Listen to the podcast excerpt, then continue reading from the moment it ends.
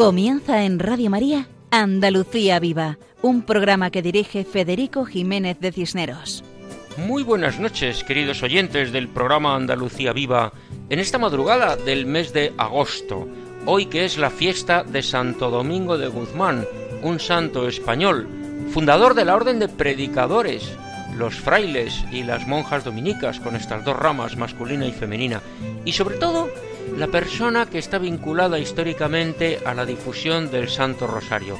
Esa oración tan tremendamente popular que todos conocemos, que todos hemos rezado, que todos sabemos que es una manera de estar alabando, agradeciendo, eh, diciéndole cosas bonitas a la Virgen María, y que es una ocasión estupenda de poder mm, meditar sobre los misterios de la vida de Jesucristo, eh, su infancia, su predicación, su pasión, su glorificación.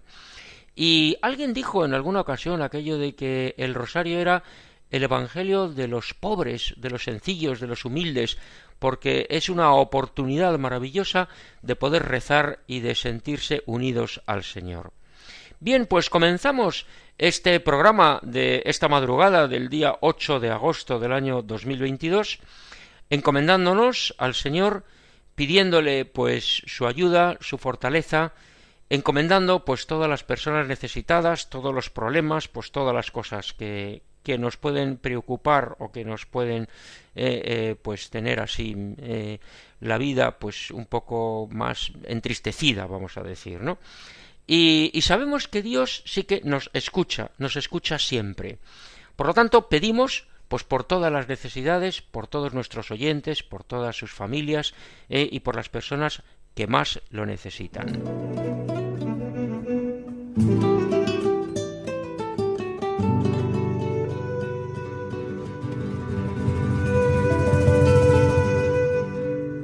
Bien, pues vamos a contar brevemente qué es lo que tenemos en el programa de esta noche.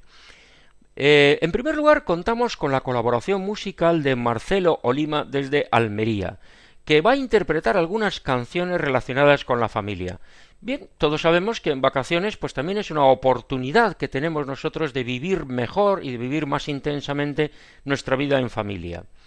En segundo lugar, también tendremos la intervención de Cristina Borrero, que es la que lleva la sección dedicada a la poesía, pero en esta ocasión nos va a contar un testimonio suyo personal de una peregrinación que ha realizado recientemente a Lourdes. Y también es buen momento este del verano para hacer alguna peregrinación a esos santuarios marianos que tanto abundan por nuestra geografía española. Después escucharemos a Paco Fabián, que va a interpretar para nosotros la canción No dudaría, una canción que nos anima a la no violencia, a vivir en paz. Contamos también con una entrevista que realiza María José Navarro, una entrevista a una asociación de empleadas de la Inmaculada Concepción que hay en Sevilla. Una entrevista muy interesante, no se la pierdan. Y también contamos con Juan José Bartel, que en la sección dedicada a los lugares eh, eh, sagrados andaluces va a explicarnos el santuario de la Virgen de Luna, que está situado en tierras cordobesas. Todo esto en el programa de hoy, en Andalucía Viva, en la sintonía de Radio María. Y ya saben ustedes que disponemos de un correo electrónico del programa que está a disposición de todos nuestros oyentes. Ese correo que es el nombre del programa, andaluciaviva@radiomaria.es. Seguimos adelante, siempre adelante.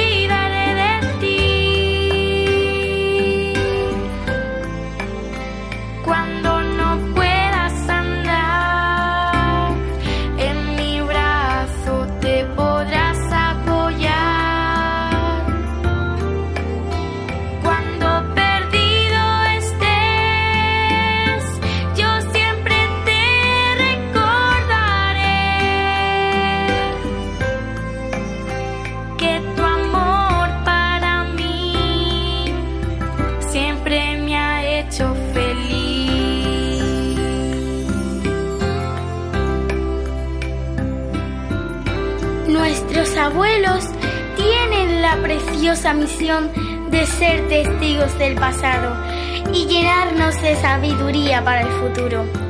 ¿Cuántos niños hemos hallado comprensión y amor en los ojos, palabras y caricias de nuestros abuelos? ¿Y cuánta gente mayor no ha hecho suyas las palabras bíblicas? La corona de los ancianos son los hijos de sus hijos. Abuelos, sois un regalo del cielo.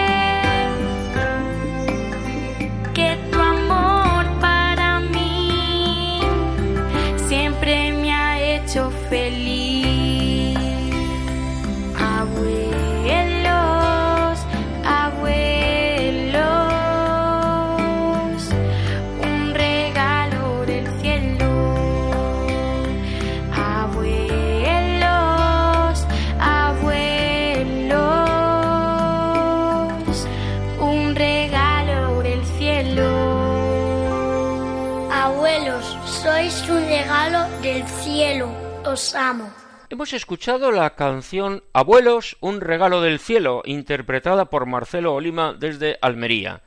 Bien, todos somos felices cuando estamos en familia, que es el lugar donde nos valoran por lo que somos y no por lo que tenemos.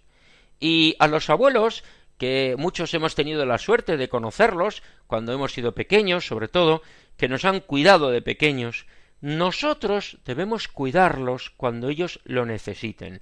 Como hemos escuchado en la canción, cuando no puedas andar, en mi brazo te podrás apoyar, porque el amor de los abuelos siempre nos ha hecho felices. Por eso, de ahí el título de la canción, El abuelo es un regalo del cielo, efectivamente. Y también eh, comentábamos antes que estamos en la fiesta de Santo Domingo de Guzmán, y Santo Domingo de Guzmán es el gran difusor del rezo del Santo Rosario.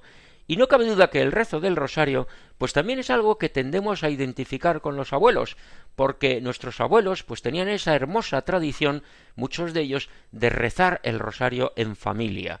Por lo tanto, otra evocación más de los abuelos y también relacionado con Santo Domingo de Guzmán y con el rezo del Rosario.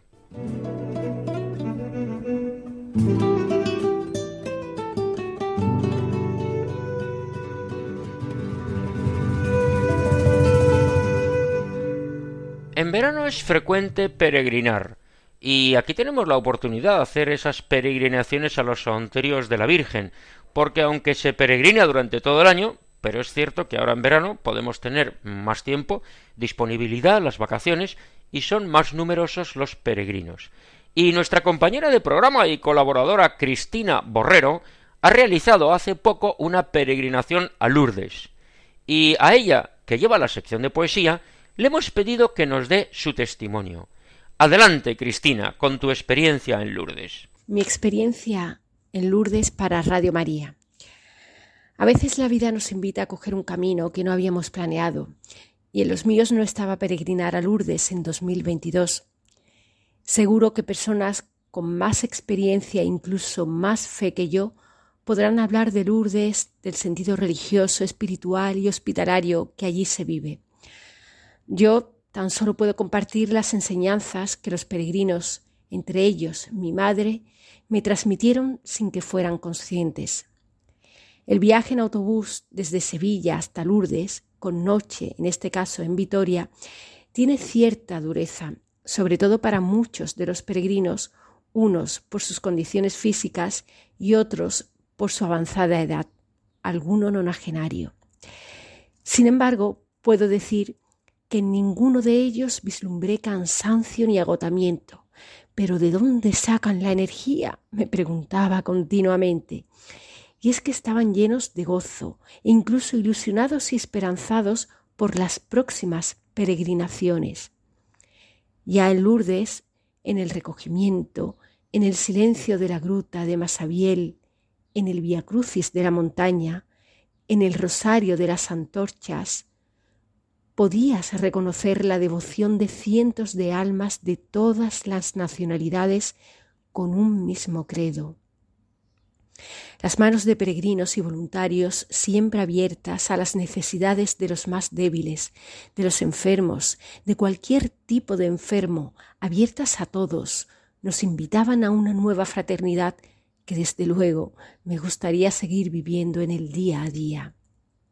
Y la esperanza, tan necesaria en estos tiempos que vivimos, la encontré en aquella abuelita que acudió a Lourdes acompañada y asistida por su nieto de veinticuatro años, siempre sonrientes y agradecidos, tanto ella como él, ejemplos y símbolos de fe, esperanza y caridad.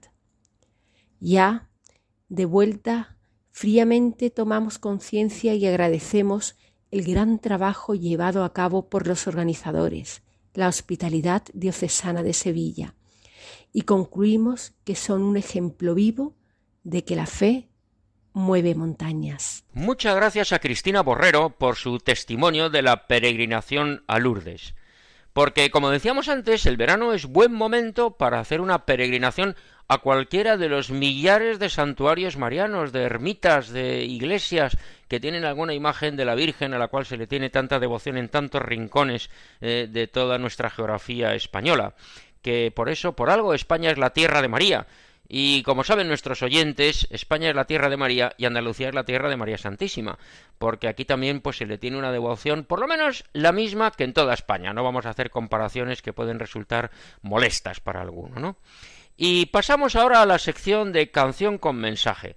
En esta ocasión, Paco Fabián interpreta No dudaría, que es un canto a la no violencia y a la paz. Adelante, Paco.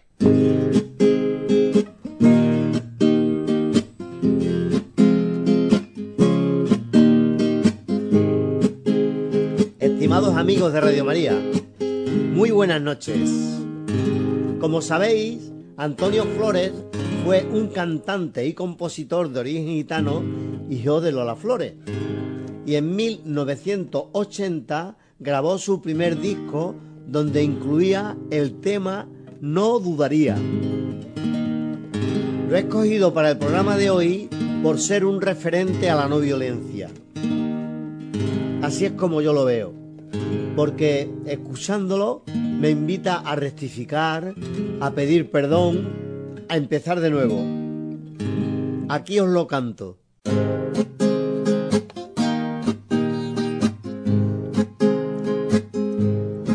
Si pudiera olvidar todo aquello que fui, si pudiera borrar todo lo que yo vi, no dudaría, no dudaría en volver a reír. Si pudiera explicar las vidas que quité si pudiera quemar las armas que usé no dudaría no dudarían volver a reír. Prometo ver la alegría y escarmentar de la experiencia pero nunca nunca más usar la violencia. Prometo ver la alegría, escarmentar de la experiencia, pero nunca, nunca más usar la violencia. Para chiri chiri, para chiri chiri chiri, para chiri chiri, para chiri chiri chiri. Pudiera sembrar los campos que arrasé, si pudiera devolver la paz que quité, no dudaría, no dudaría en volver a reír. Si pudiera olvidar aquel llanto que oí, si pudiera lograr apartarlo de mí, no dudaría, no dudaría en volver a reír. Prometo ver la alegría, escarmentar de la experiencia, pero nunca, nunca más usar la violencia. Prometo ver la alegría, escarmentar de la experiencia, pero nunca, nunca más usar la violencia. Para churu para churu para chiri para chiri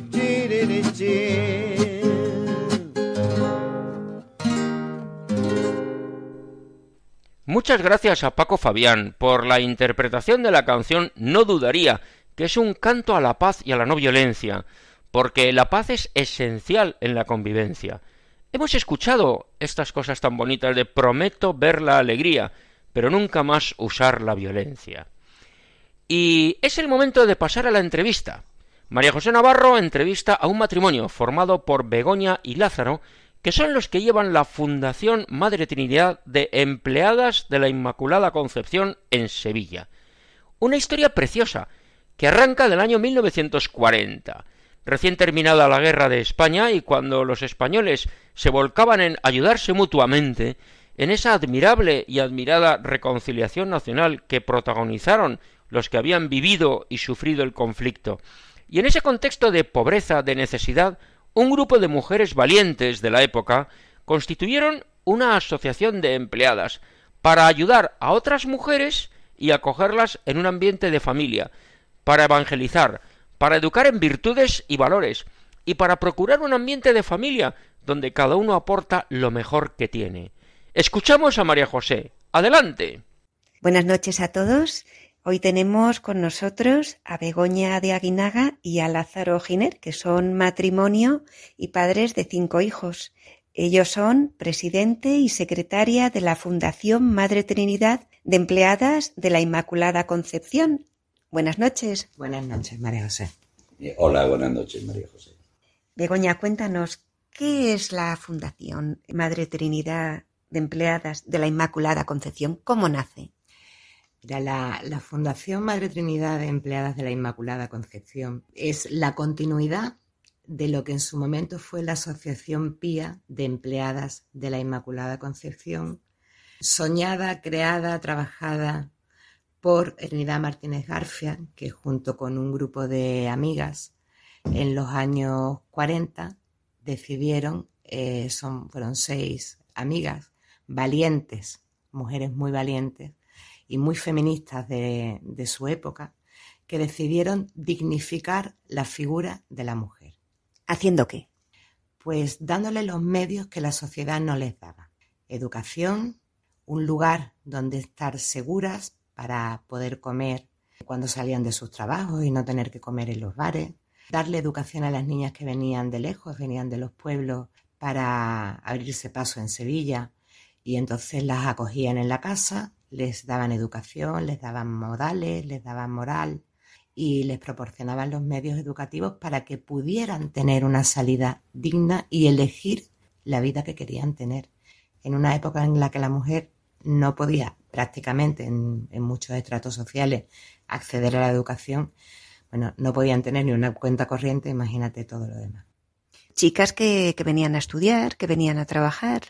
Claro, ellas abren una casa en la calle Bailén para que las empleadas que vienen a trabajar a Sevilla desde los pueblos tengan un lugar donde dormir, un lugar donde estar y, puedan estar aquí tranquilamente sin tener que estar ni en hoteles, ni en pensiones, ni, ni demás. Y niñas que vienen de los pueblos también las acogen en la casa y con más medios o menos medios, dependiendo de las circunstancias, se hacen cargos de ellas para, para darles eso, una educación y dignificar lo que es la figura de la mujer en aquella época. Una educación en valores. Una educación en valores, porque aquí aparte de lo que, bueno, pues proporcionar los estudios que pudieran tener, de aquí salían las mejores secretarias de dirección porque se preparaba muy bien a todas las, a todas las chicas. Esto se crea como una gran familia en la que cada uno comparte lo que tiene. Quien tiene más tiene más, pero quien tiene menos colabora en las tareas de la casa y ayuda y pone la cena y limpia y entonces unas ayudan a otras. Era una gran familia. Ahí yo quiero incidir que es un pilar fundamental en el pasado, en el presente y el futuro de nuestra sociedad. Si el sentimiento de familia se pierde, nuestra sociedad no tiene futuro. El neso de conexión, lo que ha sido la asociación, lo que ha sido la fundación, es que el valor de la familia tiene que prevalecer en nuestra sociedad. Es el pilar fundamental. Es la unión, es el amor, es la luz, es el camino mano con mano de luchar contra la adversidad, contra la enfermedad, contra el futuro, todo lleno de amor, lleno de la fuerza que Dios nos da a cada uno de nosotros, la sociedad tendrá un futuro siempre, si somos capaces de mantener el concepto de familia. ¿Esta fundación está en más ciudades o, está solamente en Sevilla? No, es una fundación de ámbito local. La fundadora eh, Madre Trinidad Martínez García ya eran seglares consagradas. Establece su base de operaciones en Sevilla, ¿no? en la capital, y porque ella trabaja en, en Sevilla y entonces deciden que su lugar es aquí, pero no, no, no tenemos más, más casas fuera. Yo ahí quiero hacer una puntualización porque es, eh, creo que divertida. Ellas se juntan, ellas siete que son profesionales y tienen un buen estatus social en la Sevilla de 1940 y deciden dedicar su vida a su trabajo y con sus ingresos hacia los demás. A partir de los principios de los 40, ella insiste mucho a, Palacio Arzobispal y le insisten mucho al cardenal Segura para hacerles, eh, fueran consagradas y constituir esa asociación pía. Y el cardenal Segura no quería decía, hacéis una obra magnífica, tenéis que seguir por ese camino. No, no, no, no necesitáis es consagrada. Y ya en el año 56, y el cardenal Segura, a las siete fundadoras las hizo consagradas, ¿no? Después de muchísimos años, una gran labor. Y además tenemos muchísima documentación histórica de todo ese momento de, del cruce de cartas, de misivas entre Palacio Arzobispal, del cardenal Segura y la asociación y la Madre Trinidad. ¿no? Es muy bonito porque había un gran reconocimiento a su labor, pero él decía que no era necesario, que no tenían por qué consagrarse porque realmente tenían su vida consagrada a los demás. Era lo que realmente tenían que hacer. Hasta por fin, después de insistir, lo consiguieron y en el año 56 las consagraron. Las fundadoras fallecieron. ¿Qué pasó después? Bueno, la, la comunidad se fue haciendo mayor, obviamente, y fueron falleciendo y hasta que llega un momento en que la asociación PIA se disuelve eclesiásticamente porque, porque no tiene continuidad y eh, se convierte esto en una fundación diferente, pero con la continuidad de la labor que eh, la Madre Trinidad trabajó y creó para todas las mujeres. ¿Y actualmente quién vive en la casa?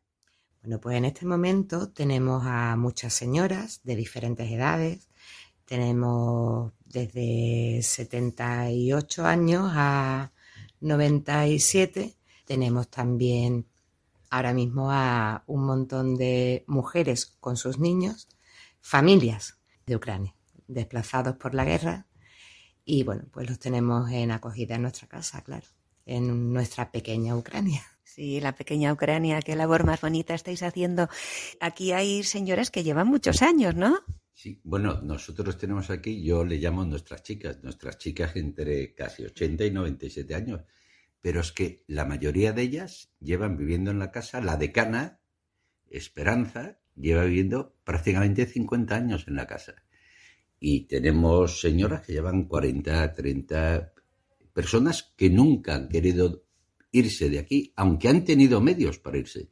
Inclusive han tenido patrimonio. Hay personas que tienen patrimonio fuera de la fundación, porque todas han trabajado, aquí tenemos enfermeras, tenemos profesoras, pero ellas siempre han sentido que esto era su familia. y nunca han querido irse de aquí y siguen aquí y hasta que el día que Dios la llame a la casa del Padre, que nos encontraremos alguna vez todos allí, ellas dicen que esta es su casa, que esta es su familia. Y nosotros necesitamos de ellas, porque hay algo importante. La sociedad tiene que pensar que las personas se hacen mayores, los cuerpos se envejecen, la mente no, no envejece nunca. Siguen estando llenas de vida. Y, en esto, don José Robles, que es el vicepresidente de la Fundación, que él es sacerdote, es el decano de los directores espirituales de Sevilla, siempre dice, Lázaro, aquí ellas viven mucho porque son muy felices, porque aquí son libres, aquí viven en su casa, viven en su hogar. De hecho, nosotros en, los momentos durísimos del COVID en este país, que se llevó a gran parte de nuestros mayores, no tuvimos ningún caso de COVID. Porque aquí procuramos que vivan en una gran dignidad y en una gran visibilidad. Y necesitamos sentir que ellas están vivas y que están llenas de vida, porque son una gran enseñanza para nosotros, para nuestro presente y una gran enseñanza para el futuro en lo que debemos de hacer. Cuidar a nuestros mayores es cuidar nuestra vida, es cuidar nuestro futuro. Tenemos que poner cara a nuestros mayores. Tenemos también en la casa a una madre con dos niñas porque su hermana estaba con sus dos hijas en casa de otra hermana en una situación muy difícil, sin recursos económicos, viviendo de forma muy, muy, muy precaria y que sí podíamos eh, acogerlas en la casa y echarles una mano. Y a pesar de las circunstancias dificilísimas que la fundación tiene, porque somos una fundación sin ánimo de lucro y además no recibimos ayudas estatales ni ningún tipo de subvenciones ni nada, Em, decidimos que sí, porque la Madre Trinidad es lo que hubiese hecho en su momento, independientemente de que tenemos una magnífica relación con el Colegio de las Mercedarias. Sí, lo sé, lo sé, porque con relación a las familias ucranianas sé que se han volcado mucho.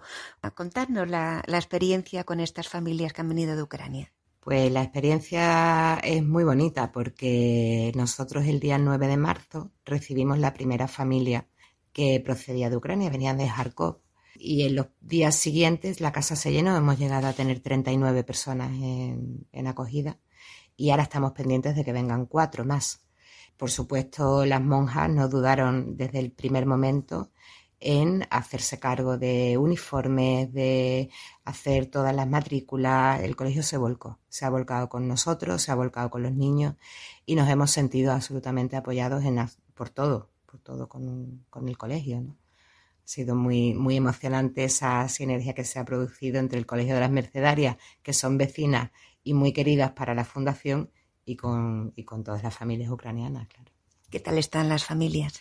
Bueno, las familias están razonablemente bien para lo que han pasado y para lo que no cuentan. Para lo que no cuentan, porque hay muchos momentos de soledad cuando ya el día va acabando. Pero bueno, aquí se ha creado esta pequeña Ucrania, porque además estamos haciendo, sin haberlo previsto una reagrupación familiar. De hecho, ahora va a, venir la hija y la nieta de una de las señoras que lleva aquí bastante tiempo, de Galina, que viene desde el principio, está aquí, y, y vienen desde Harkov. Entonces hemos creado nuestra pequeña Ucrania aquí en Sevilla.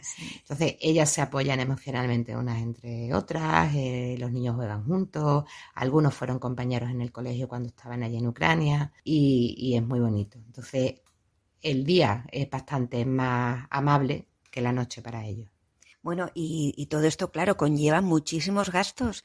¿Cómo subvencionáis? Mira, eh, yo creo que aquí hay algo importantísimo de partida.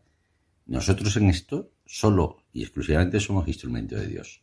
Nosotros, viviendo el sentimiento y el concepto de amor que tenemos en esta casa hacia el prójimo, que es lo que hizo que se fundara la asociación, yo tomo la decisión de proponerle a mis compañeros de patronato de que no podíamos estar indiferentes ante la crisis humanitaria que se producía en Ucrania. Inmediatamente que tomo esta decisión hablo con don José Robles. Y don José Robles me dice, la Madre Trinidad estaría muy orgullosa de hacer esto y termina preguntándome, Lázaro, ¿tenemos dinero para hacer esto? Y le dije, no, don José. Digo, ¿qué hacemos? Y dice, Lázaro, estamos en manos de Dios. Esto no es un negocio, es un negocio de almas. Las almas son de Dios. Él nos dará los medios. Y tenemos una lucha diaria para que no falte comida, para, para pagar la luz, el agua, la gas. Y la verdad que tenemos mucha solidaridad, que a veces se queda muy corta. Empezó todo el mundo muy volcado con esto y ahora realmente cada vez nos cuesta mucho más trabajo. Pero bueno, eh, tenemos una gran confianza de que Dios está y juega en nuestro equipo. Y esto saldrá bien, no puede salir de otra manera. Con esfuerzo, con trabajo, con dificultad. Pero bueno, que la vida es sin dificultad. ¿Porque tenéis alguna subvención por parte del ayuntamiento, del gobierno algo? No, no, nosotros no tenemos subvención de nadie. No solo no la tenemos, o sea, nadie ha venido a preguntar si necesitamos algo. Nadie, no hay ningún organismo oficial. Y en esto te puedo puntualizar. Eh, nosotros gestionamos todo, el, tema educativo, el tema sanitario, el tema de extranjería para todos los ucranianos que llegan. Y algo precioso, nos preocupamos de que ellos tenían que aprender nuestro idioma para poder integrarse en nuestra sociedad. La mayoría no van a volver a su país. Y desde hace cuatro meses nosotros hemos creado un curso intensivo de español de tres horas diarias a la, a la semana, cinco días para facilitarle la integración en nuestra sociedad. Bueno, pues para recoger la documentación de extranjería, lo que es el NIG, equivalente a nuestro DNI, tienen que pagar una tasa de 16 euros. Ellos han venido sin ropa, sin dinero y sin nada. Nosotros, desde la Fundación, que no tenemos recursos, hemos tenido que buscar esos 16 euros para cada uno de ellos, y nos hemos gastado más de 500 euros, porque las administraciones y el Estado les cobran las tasas lo cual me parece vergonzoso, porque públicamente dicen todo lo contrario. Nadie se preocupa de ellos. Tenemos también con nosotros a Esperanza. Esperanza lleva aquí viviendo unos cuantos años. Hola, Esperanza. Yo no me acuerdo. Esperanza lleva aquí un montón de años. Yo es que se me va yendo la memoria, de verdad. ¿Por lo menos 40? ¿40? 46. 46. 46, 47, ya los años van avanzando, claro, sí. Bueno, y aquí contenta, ¿no, Esperanza? ¿Eh? Contenta en esta casa. Si yo no hubiera estado contenta, no hubiera quedado aquí. Me lleva muchísimos años con la... Tengo que empezar a hablar de las primeras que tuvieron, que son los que yo he conocido, un montón de años, lo que estoy hablando. Y entonces, maravillosa, toda, era una asociación y ahora ha seguido lo que ha seguido. Y éramos un grupo de personas, todos de, la de oficina, de estudiantes, de todo había maravillosa que nos llevábamos muy bien, aunque siempre en la cosa humana suele haber algo, ¿no? Pero era, hacíamos viajes todos, todos los años, todos los años, no, todos los meses, alguna excursión, viaje al año, una, siempre, o fuera de, España, a Lourdes, a, a Fátima, yo he ido a más sitios a Italia, bueno, Italia... Sí, peregrinaciones. Sí, peregrinaciones, todo muy bien y nos llevamos de maravilla. ¿Y ahora, ¿Y ahora aquí cómo vive? ¿Qué es lo que hace así un poco en su día a día? Ya, aquí ya esto ha cambiado, como esta familia ya esto tienen otro sistema, tienen su y nada, yo también estoy muy contenta y no tan, tan pendientes de nosotros de todo. Yo desde esta mañana estoy lavándome la cara y peinándome porque me dijeron que iban a venir de Radio María. ¡Ay, qué mona! que iban a venir de Radio María y que, y digo, y digo, ah, muy bien, van para que usted baje a hablar. Y yo estaba preocupadísima, y yo qué voy a decir, y que yo hable con Radio María, pues total, que estábamos liadas, y después ya me he ido enterando que no, ella se acuesta y se levanta con Radio María. Hombre, sí, Esperanza. sí, pero cuando lo que no me gusta, por supuesto, lo dejo. ¿eh? Hay cosas que no. Pero la mayoría, Radio María, me, me encanta. Y las conferencias que dan y las charlas que dan yo, a mí me faltan las pilas y parece que me falta algo. Porque entonces no puedo ir cogiendo lo que más me gusta. Pues ya se va a poder usted oír en la radio. ¿Esa usted quién es? Tú, tú. Esperanza. Nada más simplemente Esperanza. Pues muchas gracias, Esperanza, por, atendernos. Si quiere algo ¿Eh? más, tú hablas y yo contestaré o no. Vendremos un día a hacer una transmisión. Desde ¿Una aquí. qué? Una transmisión, un rosario un grupo para reunirse aquí. para rezarlo y transmitirlo, ¿vale? Me parece muy bien. Begoña, cuéntanos, si alguien se quiere poner en contacto con la fundación, ¿cómo lo puede hacer? O si quiere colaborar con la fundación. a través de la página web, que es www.fundacionmadretrinidad.com, tienen toda la información de contacto, tienen también los enlaces a las redes sociales, tanto de Facebook como de Instagram para que vean bueno, la labor que hacemos, eh, la labor que hacemos también con la pequeña Ucrania, la convivencia intergeneracional e intercultural que tenemos ahora mismo, y también tienen enlaces para hacer donaciones, tanto la cuenta corriente como enlaces de PayPal y, y otras formas de pago para poder ayudar a sostener lo que es la labor de la Fundación, que como bien te ha dicho antes Lázaro, pues es sin ánimo de lucro y con unos ingresos muy limitados. Así que cualquier ayuda, por pequeñita que sea, siempre es muy bien recibida. Pues muchísimas gracias, Begoña, Lázaro, Esperanza, por acogernos a... ¿eh? Pero también lo agradecemos. Muchísimas gracias por acogernos y enhorabuena por esa gran labor que estáis haciendo. Un abrazo muy fuerte. Muchas gracias, María José, por tu atención. Yo digo lo mismo, un abrazo fuerte, fuerte. yo digo, un abrazo de cómo es. Ah, ya no me acuerdo lo que dice mi De costillita. De costillita, lo ha aprendido ella antes que yo. Ahí, aquí, así. Muchas gracias Esperanza también y un abrazo de costillitas. Muchas gracias a María José y gracias a Esperanza por su testimonio y a Begoña y a Lázaro, el matrimonio que lleva la Fundación Madre Trinidad de Empleadas de la Inmaculada Concepción. Preciosa historia la de esta asociación y preciosa manera de vivir su entrega con la acogida de familias de refugiados procedentes de Ucrania. La pequeña Ucrania hemos escuchado. Pero queremos destacar dos aspectos. Primero, la importancia que se le da a la familia. Si el sentimiento de familia se pierde, la sociedad desaparece. Es verdad, necesitamos de las personas mayores que son una enseñanza para nosotros, porque cuidar a nuestros mayores es cuidarnos a nosotros mismos. Y segundo, la confianza en Dios.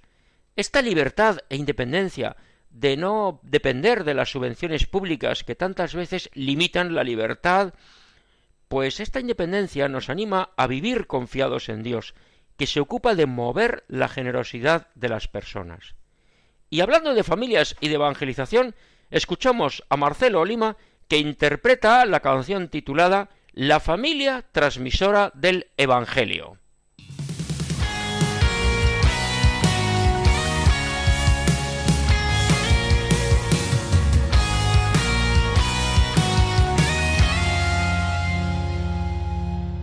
La familia, al igual que la iglesia,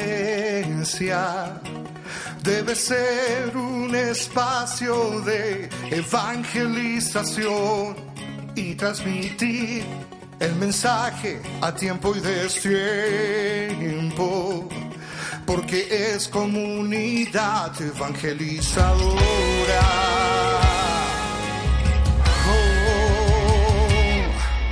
La familia cristiana es la transmisora. Anunciemos todos juntos el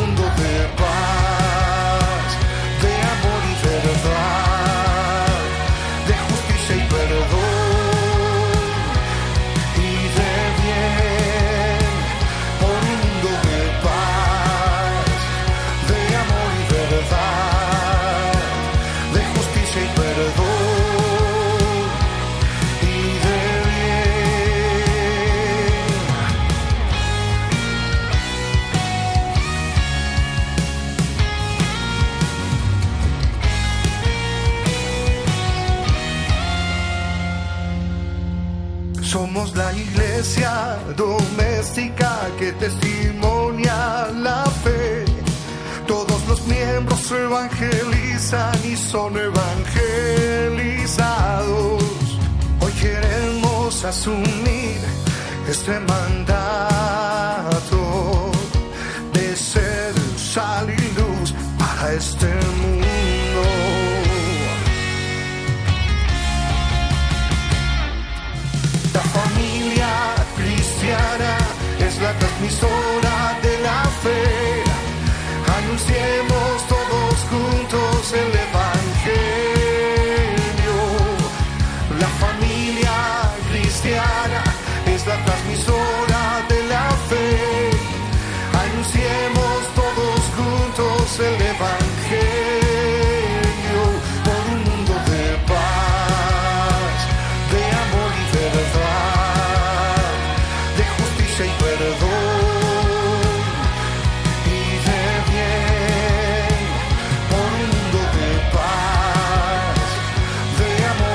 survive.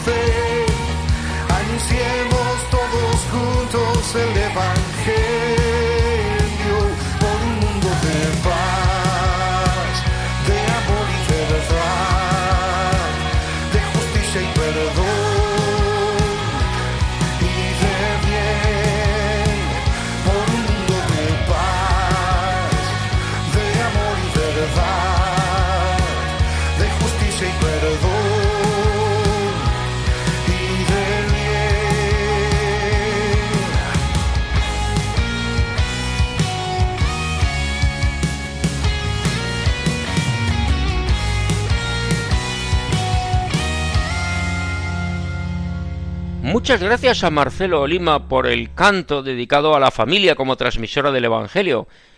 Y porque es verdad que la familia cristiana es sal y luz, y ahí se vive la paz, esa paz que todos deseamos.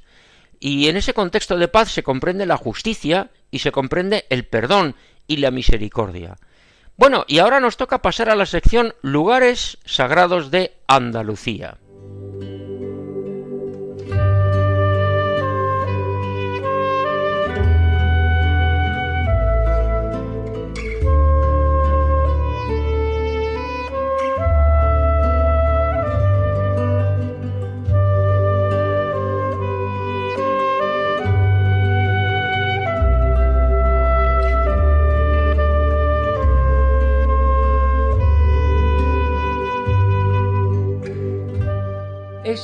Acordes musicales nos introducen a la sección titulada Lugares Sagrados de Andalucía y dedicada a los santuarios andaluces. Sección que dirige nuestro colaborador Juan José Bartel Romero.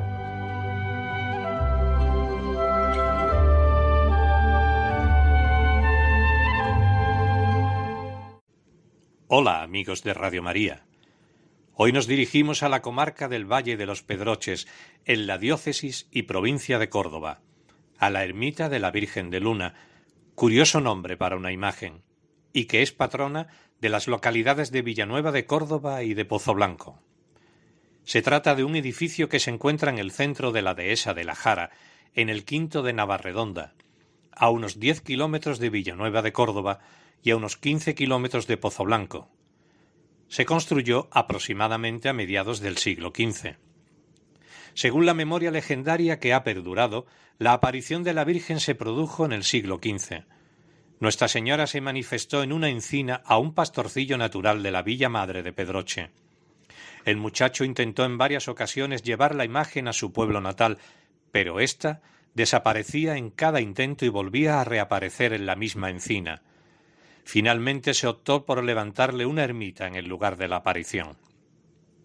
En la actualidad, y desde hace ya muchos años, se traslada la imagen a Pozo Blanco invariablemente el domingo de sesagésima, o sea, el que precede al de Carnaval, permaneciendo en dicha población hasta el día primero de la Pascua de Pentecostés, que la devuelven al santuario al día siguiente, o sea, el lunes de Pentecostés. Es entonces cuando los feligreses de Villanueva de Córdoba la traen del santuario a su casa en la parroquia de San Miguel, siendo el día señalado que tiene de vuelta a su ermita en el mes de octubre. Ambos pueblos, para su veneración, tienen una cofradía, datando los estatutos de las mismas del año 1877, siendo mucho más antigua la veneración de ambos pueblos, ya que existen pleitos entre ambos que datan del año 1589 por el culto y la veneración a la Virgen de Luna. También se desconoce la fecha de construcción del, templo, aunque de la información extraída de los pleitos se informa que fue una mujer natural de Pedroche quien mandó edificar la ermita unos doscientos años antes, lo que coincidiría con mediados del siglo XV. Otra tradición es que la imagen de la Virgen de Luna estaría cada tres meses en los pueblos de Pozo Blanco, Pedroche y Villanueva, mientras que los tres meses restantes del año se encontraría en la ermita.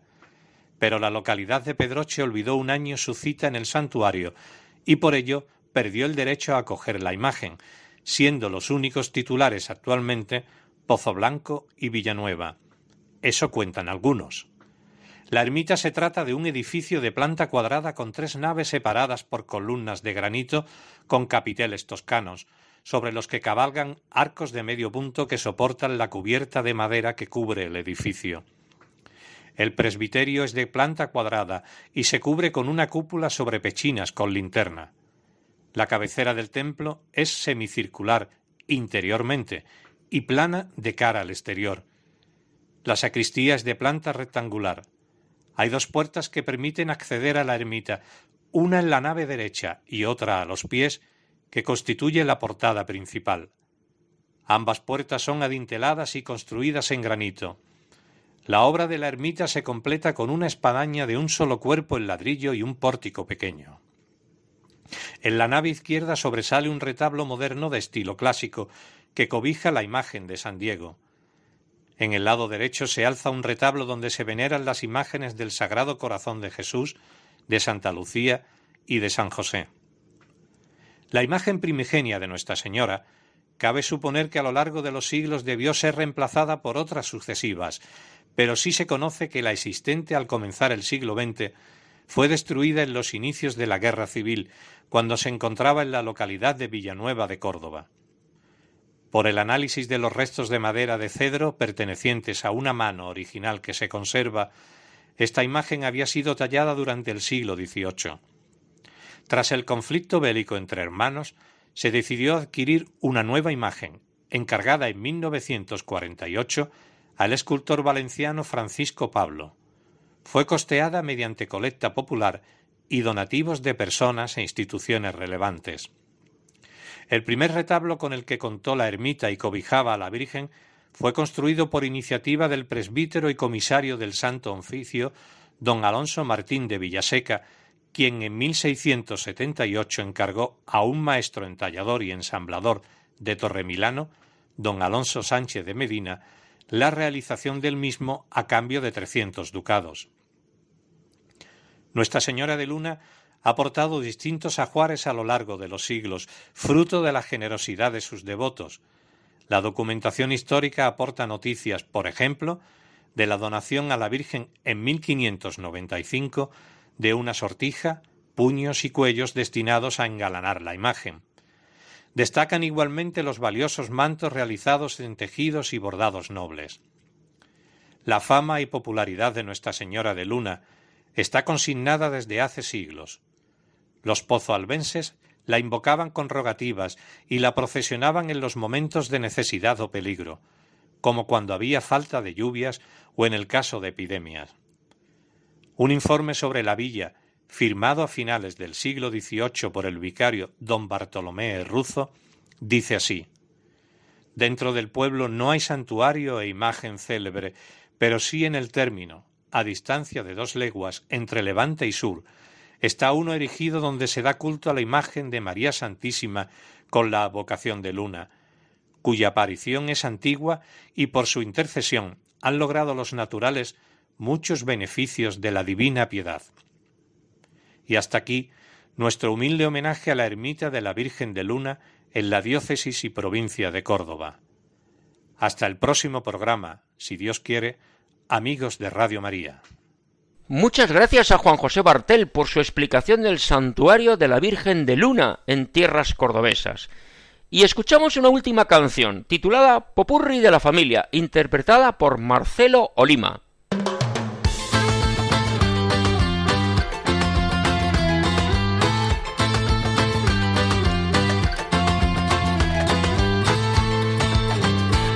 Casa y yo serviremos al Señor. Mi casa y yo serviremos al Señor. Mi casa y yo serviremos al Señor. Mi casa y yo serviremos al Señor. Tomados de la mano como hermanos, caminemos todos juntos hasta el Señor. Familia llegaremos a Cristo para coronarnos en su salvación. Mi casa y yo serviremos al Señor. Mi casa y yo serviremos al Señor.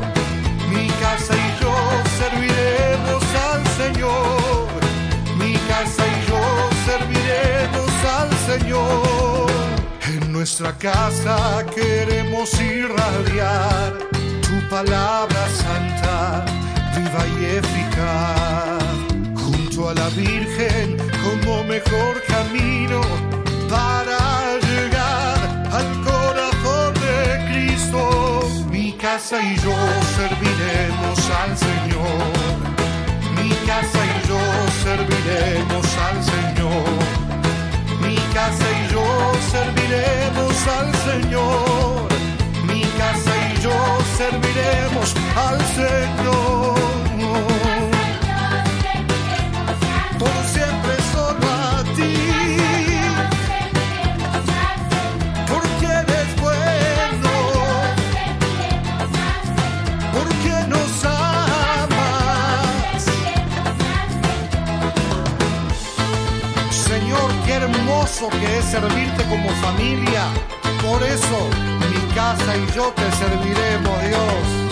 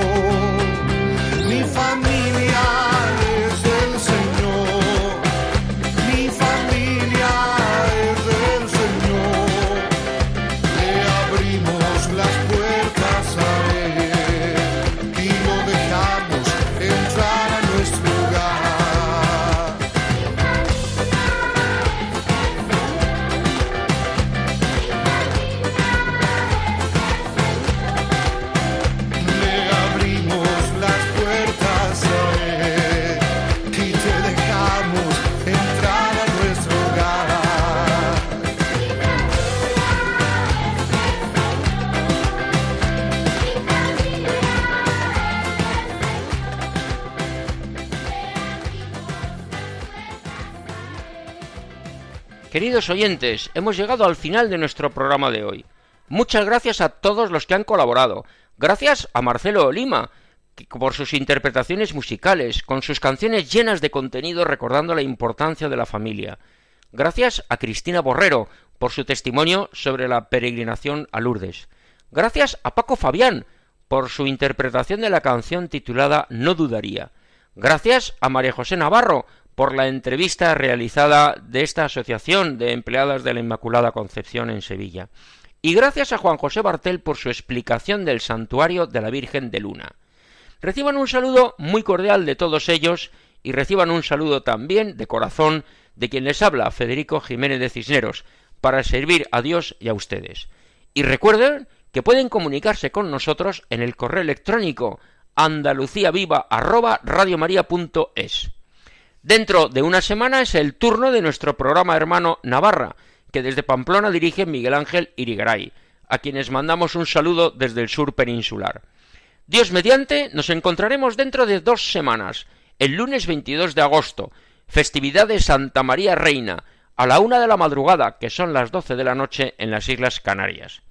Y nos despedimos aconsejando que continúen con la sintonía de Radio María, la emisora que cambia la vida. Que tengan muy buenas noches y que Dios nos bendiga a todos.